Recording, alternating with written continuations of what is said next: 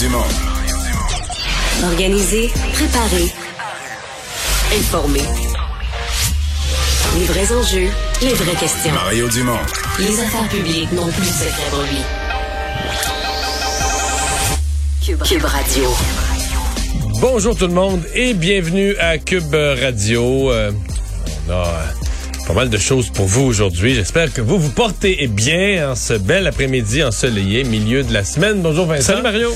Hier, c'était Jonathan Drouin aujourd'hui, c'est la députée libérale Marie Montpetit, mais deux jours de suite que juste avant d'entrer en onde, on voit une communication étonnante, mettons. Oui, parce que le docteur Barrette, l'ancien ministre de la Santé, se fait taper dessus dans son propre parti par Marie Montpetit dans les dernières minutes sur Twitter. Marie Montpetit réagissait un message du docteur Barrette qui disait en gros que le docteur Godin euh, de, des omnipraticiens, la Fédération des omnipraticiens, euh, disait de ne pas le croire, qui disait les mêmes choses qu'en 2015 quand il avait fait des engagements qu'il n'a pas respectés. Ne le croyez pas. Et Marie Montpetit lui écrit sur Twitter disant Cher docteur Barrette, ce tweet est aussi peu productif que l'attitude autoritaire et les menaces de François Legault. On gagnerait tous à un changement de ton envers les professionnels de la santé qui portent le réseau à bout de bras depuis le début de la pandémie.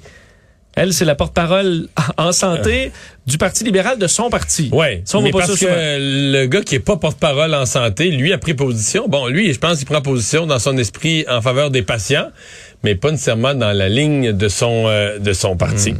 À suivre. Ben, on va rejoindre Julie Marco et l'équipe de 100% Nouvelles. C'est le moment d'aller retrouver notre collègue Mario Dumont dans nos studios de Cube Radio. Salut Mario. Bonjour. Cette liste noire avec le nom des médecins de famille qui, selon le premier ministre, n'en font pas assez chaque année. Bon, le ministre Dubé est venu un peu nuancer les propos du premier ministre en disant qu'on préférait aller de l'avant avec une entente négociée. Néanmoins, as-tu l'impression que la CAQ euh, franchit la ligne aujourd'hui? Euh, c'est bizarre. C'était hier, en fait, cette histoire de liste. Euh, aujourd'hui, M. Legault en a remis. Ça continue de faire jaser aujourd'hui. Ouais. Aujourd'hui, M. Legault en a remis à reparler de la liste autrement. Il a dit, ben, la liste, le but serait de la remettre aux directions régionales, aux PDG des CIS et des CIUS dans chacune des régions. D'un côté, j'ai un malaise avec l'idée que le premier ministre nous arrive avec une liste. Si ça doit se faire, à mon avis, ça devrait se faire dans un processus plus organisé que dans une menace publique.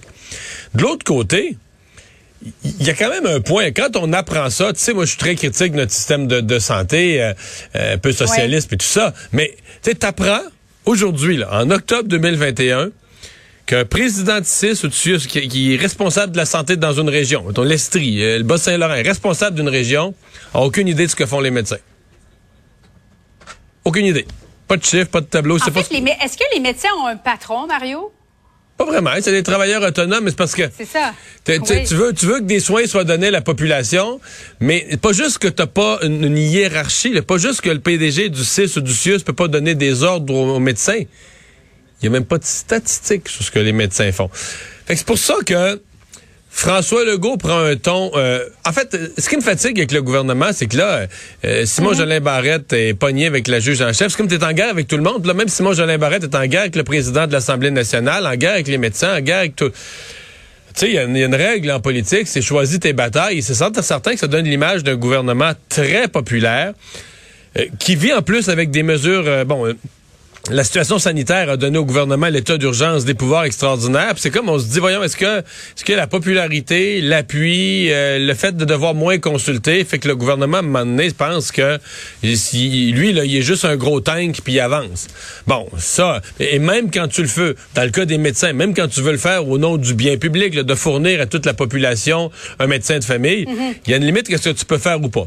Mais sur la liste, là, en apprenant que les PDG des CIS et des CIUS savent même pas ce qui se passe avec leurs médecins, je mets à côté de moi, je me dis, ouais, faudrait bien qu'on leur fournisse les données, que ces données-là circulent. Mais j'aime pas l'idée qu'à l'Assemblée nationale, le premier ministre dise, on a une liste puis on sait les noms. J'ai un malaise avec ce bout-là.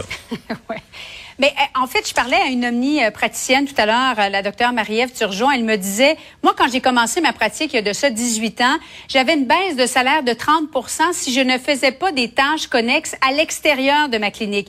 Hôpital, clinique de dépendance aux drogues, alcool. Alors, c'est ce qu'elle fait. Elle a évidemment, bon, des patients, des centaines, 650 qu'elle voit par année. Je ne sais pas si c'est suffisant aux yeux de. C'est pas beaucoup, là. C'est même pas la moitié. Ben oui, c'est ça. Il parlait de 1000, euh, le, premier ministre François Legault. Il a n'y a pas une réforme à avoir, justement? Les omnis qui font, des, qui font du travail à l'hôpital, si on les enlève des hôpitaux, ça va créer un autre genre de problème aussi. Ouais. Euh, c'est une question qui est bien réelle. En même temps, je pense que tout le monde, tout le monde se cache la tête dans le sable. Il y a un changement de la pratique. Là. Moi, j'entends dans, dans, ma région d'où je suis originaire, j'entends des histoires de médecins qui prennent leur retraite, puis qui avaient ça, là, des 1500 patients et plus, jusqu'à 2000, proche 2000. Puis là, pour remplacer ce médecin-là, ça en prend trois. Ça prend trois médecins qui vont se partager, qui vont en prendre chacun dans ces nombres-là, le 500-600. Et, et, ça nous ramène là à toute cette question de la qualité de vie, euh, de tout le monde veut travailler un peu moins. Évidemment, dans le cas de la médecine, maintenant, il y a peu d'hommes. C'est un métier de femme. Euh, plus, tu te retrouves, c'est très correct, mais tu te retrouves avec des congés de maternité. Donc, sur une période de cinq ans, surtout les plus jeunes, sur une période de cinq ans, elle ne travaillera pas cinq avant d'en travailler trois et demi, trois, trois et demi, quatre, dépendamment du nombre d'enfants ou de la fréquence. Donc, ça aussi, c'est une réalité. Est-ce qu'on a adapté les entrées dans les facultés de médecine à cette réalité-là? C'est pas de la dénoncer, cette réalité-là, mais c'est de dire, ben, si en moyenne, là, nouveaux médecins qui sont principalement des femmes euh, travaillent quatre années sur 5, ben là, il nous manque un 20 faut, faut, faut faire rentrer dans les facultés de médecine euh, un 20% de plus. Il faut compenser le nombre. Mais Il y a aussi une volonté de travailler moins. On l'a vu. Je, moi, j'ai été vraiment marqué dans les services de garde quand les éducatrices nous disent, nous, on veut travailler quatre jours. Mais on veut envoyer nos enfants à la garderie cinq jours. le nombre d'heures comme si elles en faisaient cinq, Mario. Je, crois ça que le travail est pas facile, mais il y a une tendance, il y, a une tendance dans la société ah à faire moins d'heures, à, travailler moins, à s'occuper de sa qualité de vie. Puis la génération qui pense comme ça a vu ses parents le s'éreinter au travail, être jamais à la maison, se plaindre rendu à 70 ans, j'ai pas vu grandir mes enfants, et, ils ne veulent pas mhm. reproduire ça. Donc c'est pas qu'on veut leur reprocher, mais c'est que le reste, toute la société, est-ce qu'on est prêt à dire, ben, on va voir moins de médecins, on va avoir moins de services de garde? Est-ce qu'on est prêt comme société à entonner en chœur, en chorale, on veut moins de services? Tout le monde veut travailler moins, ben nous sommes prêts, nous voulons moins de services. Moi, ce que j'entends, c'est que tout le monde voudrait avoir les mêmes services avec moins de gens qui font l'offre de travail. Excuse-moi, la chaîne à pète, là. Ah, il va falloir faire des choix. Mario, le salaire minimum. On a entendu le ministre du Travail, euh, M. Boulet, dire non, euh, on ne l'augmentera pas à 20 dollars. Il y aurait vraiment un déséquilibre. Mais néanmoins, il va falloir l'augmenter parce que le salaire moyen augmente. Euh, qu'en penses-tu de ton côté? Ben, tout à fait logique ce qu'il a dit. Le salaire moyen n'a pas fini d'augmenter. Il était en pénurie de main-d'œuvre. L'effet, mhm. l'effet de la pénurie de main-d'œuvre, c'est que tout le monde paye plus dans plusieurs domaines, même des jeunes, là, les, restaurants, pour les garder, on débarque vite au-dessus du, salaire minimum actuel. Donc, il y a quelque chose de tout à fait logique. Le 20 l'heure, j'ai deux malaises avec ça. Le premier, c'est que c'est cette idée de salaire minimum en augmentation rapide qui est venue des qui viennent des syndicats ou d'ailleurs. C'est l'idée que les députés vont se lever au Parlement, vont faire apparaître une richesse dans la société par un vote sur le salaire minimum, vont faire apparaître artificiellement une richesse dans la société. C'est pas de même que ça arrive. Ça, ça, se peut pas ça. C'est dire la richesse elle se crée par un processus normal. Puis euh, Mais c'est surtout que le prix des, des, produits va augmenter. Ben, le prix du le prix des repas au restaurant, le prix des produits, le transport, les fermes, tout tout va augmenter, tout augmenterait si on faisait ça. L'autre bout euh, qu'il faut quand même dire, c'est que, bon, j'ai bien du respect pour M. Louis Audet de Cogeco, euh, le conseil du mhm. patronat, mais ceux à date dans le monde des affaires qui se sont dit plus ouverts à ça, ou ouverts à une discussion là-dessus, ou qui l'ont proposé, sont pas tellement les représentants des secteurs fragiles ou des secteurs. Hier, euh, je recevais, par exemple, sur ce sujet-là, le porte-parole de l'association des restaurateurs. Mais lui, c'est une autre affaire. Là. Il n'est pas dans le domaine des télécommunications où le salaire moyen est beaucoup plus élevé. Dans la restauration, mhm. euh, on n'a pas le choix. Là. Dans la petite restauration de base, l'employé qui commence la première journée au comptoir à servir euh, de la restauration rapide ou peu importe, ben, si, tu, si tu lui charges 20, si tu lui donnes 20 dollars de l'heure, ce que tu vas charger pour le hamburger ou les beignes, peu importe ce qui sert, je veux dire, le client, le client va venir la face longue. Là. Donc, il y, y a un problème, il y a un équilibre à garder. Mais les salaires, dans la société augmentent. Ça fait partie de la pression inflationniste qu'on vit. Donc, le salaire moyen augmente. Et moi, je trouve que la politique du gouvernement de connecter le salaire minimum sur le salaire moyen, c'est parfaitement logique. Projet de loi 92 sur ce fameux tribunal spécialisé. Euh, la juge en chef de la Cour euh, du Québec qui s'oppose à ce tribunal spécialisé. Ce qui est étrange, Mario, c'est que tout le monde veut la même chose, c'est-à-dire mieux accompagner, soutenir les présumées victimes. Euh, sauf que Mme Rondeau dit ça, ça, ça, ne prendrait pas un tribunal spécialisé pour faire ça. Ça risque de nuire à, la présomption d'innocence même. Ouais. Tout le monde veut la même chose, mais pas tout à fait la même chose en même temps. Là. Tout le monde veut faire attention pour pas avoir l'air d'être contre les victimes d'agressions sexuelles ou de crimes à violence sexuelle ou conjugale. De, de mieux les accompagner. C'est ça. Tout le monde se dit d'accord là-dessus. Mais il y a quand même une, euh, il y a une divergence de fond là qu'on peut pas occulter. Euh, c'est que le, c'est le projet de loi du ministre Jolin Barrette, mais il faut voir que c'est un projet de loi qui est le résultat d'une consultation des de, de femmes des Mhm. quatre partis à l'Assemblée nationale. Il y a tout un processus derrière ça et qui ont qui ont, qui ont glissé, là, qui se sont fait convaincre, puis qui sont partis avec cette idée. Il faut un tribunal spécialisé. Euh, dans le monde du droit, là, dès que c'est sorti, il y a beaucoup, beaucoup, beaucoup de gens qui ont dit Ouais, c'est quoi cette affaire-là? On est bien certain, il y a juste une règle de droit, il y a juste une règle de preuve. Euh, En matière criminelle, c'est l'ordre de tout doute raisonnable. Bon, le ministre Jolin Barrette continue à dire le tribunal, il sera spécialisé en ce sens qu'il va avoir toutes les procédures et les lieux physiques pour traiter ce genre de, de cas-là, pas placer la victime dans une position inconfortable, etc. Il, dit que ce sera la même règle de preuve, mais c'est comme si la, la juge en chef, elle semble inquiète, qu'on va, on va créer des attentes euh, qui sont qui sont déraisonnables. Puis là, quelles sont ces attentes dont elle parle? Est-ce qu'elle parle d'attentes que les on va penser qu'on va obtenir des condamnations à 100% ou à 99% des cas en disant là, si on a un tribunal spécialisé, il ne faut plus qu'il y ait personne d'acquitté parce que c'est toujours les acquittements là, qui créent dans certains cas on on, on saura jamais ce qui est arrivé il y a Mario, 20 ans ou il y a tu permets 30 ans mais l'acquittement là, ce coup. Mais je- j'entendais hier Léa Clermont-Dion se faire poser en interrogatoire. Vous avez donné une bise euh, à celui que vous, vous, accusez, à celui qui est accusé aujourd'hui d'agression sexuelle. Vous n'avez pas cherché un peu à obtenir ça. Est-ce que ça se pose, ça, comme question? Je suis pas convaincue, là. Je, je- sincèrement, je le sais pas. Mais en même temps, euh, si tu es avocat de la défense et que tu défends un client, par exemple, où il y a eu consentement, puis l'une des personnes a changé d'idée le lendemain, puis a dit euh, qu'il n'y avait pas de consentement, puis accuse faussement la personne.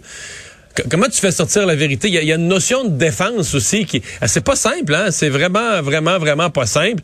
Donc, euh, mais sur la plate, pour les, les, les, victimes d'agressions sexuelles puis tout ça, tu sais, qu'un sujet comme ça vire en guerre ouverte entre le ministre de la Justice et la juge en chef de la Cour Ouais, du Québec.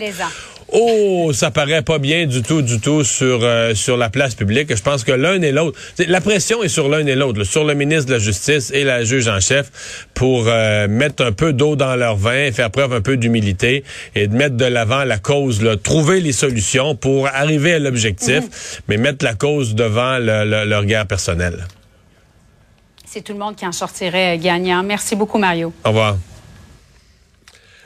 Alors Vincent, dans les autres nouvelles, euh, il y a une opération de sauvetage là, qui s'étire, euh, qui semble extrêmement complexe à l'usine Domtar euh, de Windsor. Euh, C'est parce que c'est tout un système d'échafaudage qui s'est effondré et là il y a deux hommes en dessous. Là. Ouais, et on approche, enfin, on approche les 40 heures là, depuis l'incident, opération de sauvetage difficile et très longue à cette usine de Windsor. Vous rappelez que l'incident s'est produit vers une heure et quart dans la nuit de lundi à mardi, donc dans l'usine qui était en arrêt pour des travaux importants. Euh, il y avait un échafaudage, donc à l'intérieur de ce silo qui faisait au moins cinq étages de haut, s'est effondré sur des travailleurs pour une raison encore inconnue. Et là, c'est très compliqué parce qu'on se retrouve avec une structure qui est instable. Évidemment, on veut pas la bon euh, faire d'autres effondrements. Il a de l'équipement qui se retrouve euh, empilé, euh, donc on doit le faire. Et, Et, et on veut pas non plus que s'il y a un survivant, y faire tomber le reste de la structure sur la tête. Puis le, le, le- le- donc faut que tu te dépêches pour aller chercher un, sur un éventuel survivant, quoique.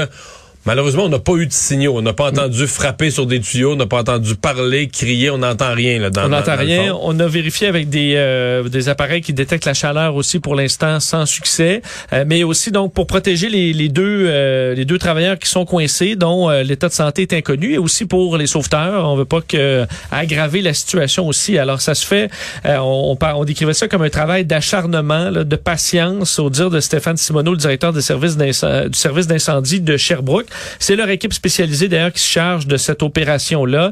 On évacue donc chaque pièce d'équipement qu'on retire euh, euh, pièce par pièce pour essayer de rejoindre les travailleurs. C'est quand même euh, une soixantaine de mètres de haut, là, ce silo-là, accessible par seulement trois petites trappes. Je vais vous faire entendre d'ailleurs le directeur de l'usine, euh, Sylvain Bricot, et le, euh, le responsable du service incendie de Sherbrooke, Stéphane Simoneau, sur euh, l'état de la situation aujourd'hui.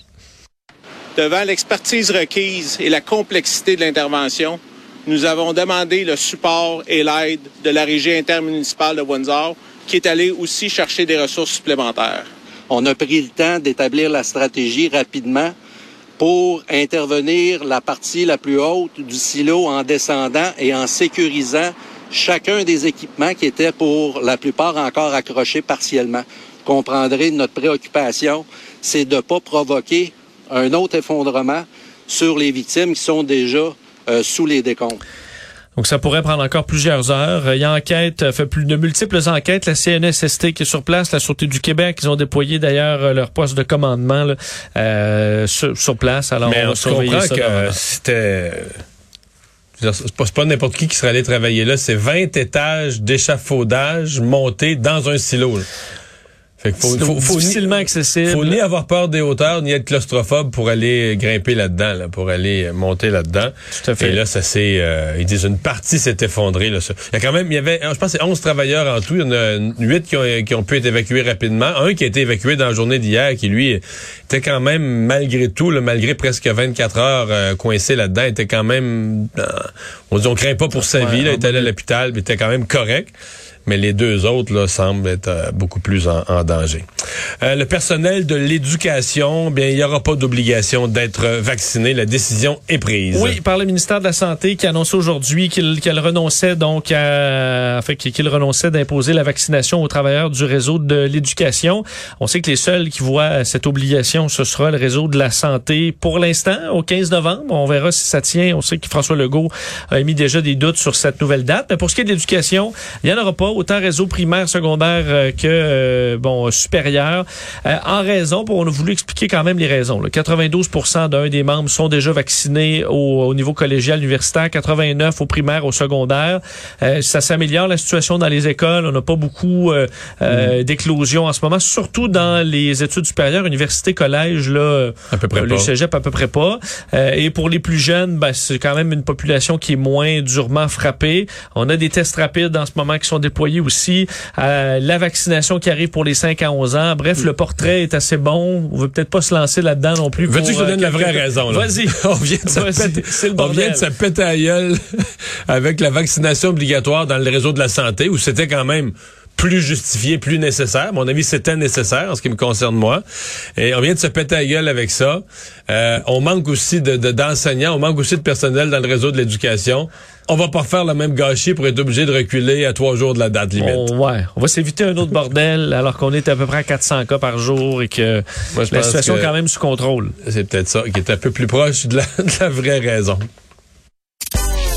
Mario Dumont et Vincent Dessureau. Un duo aussi populaire que Batman et Robin. Cube Radio.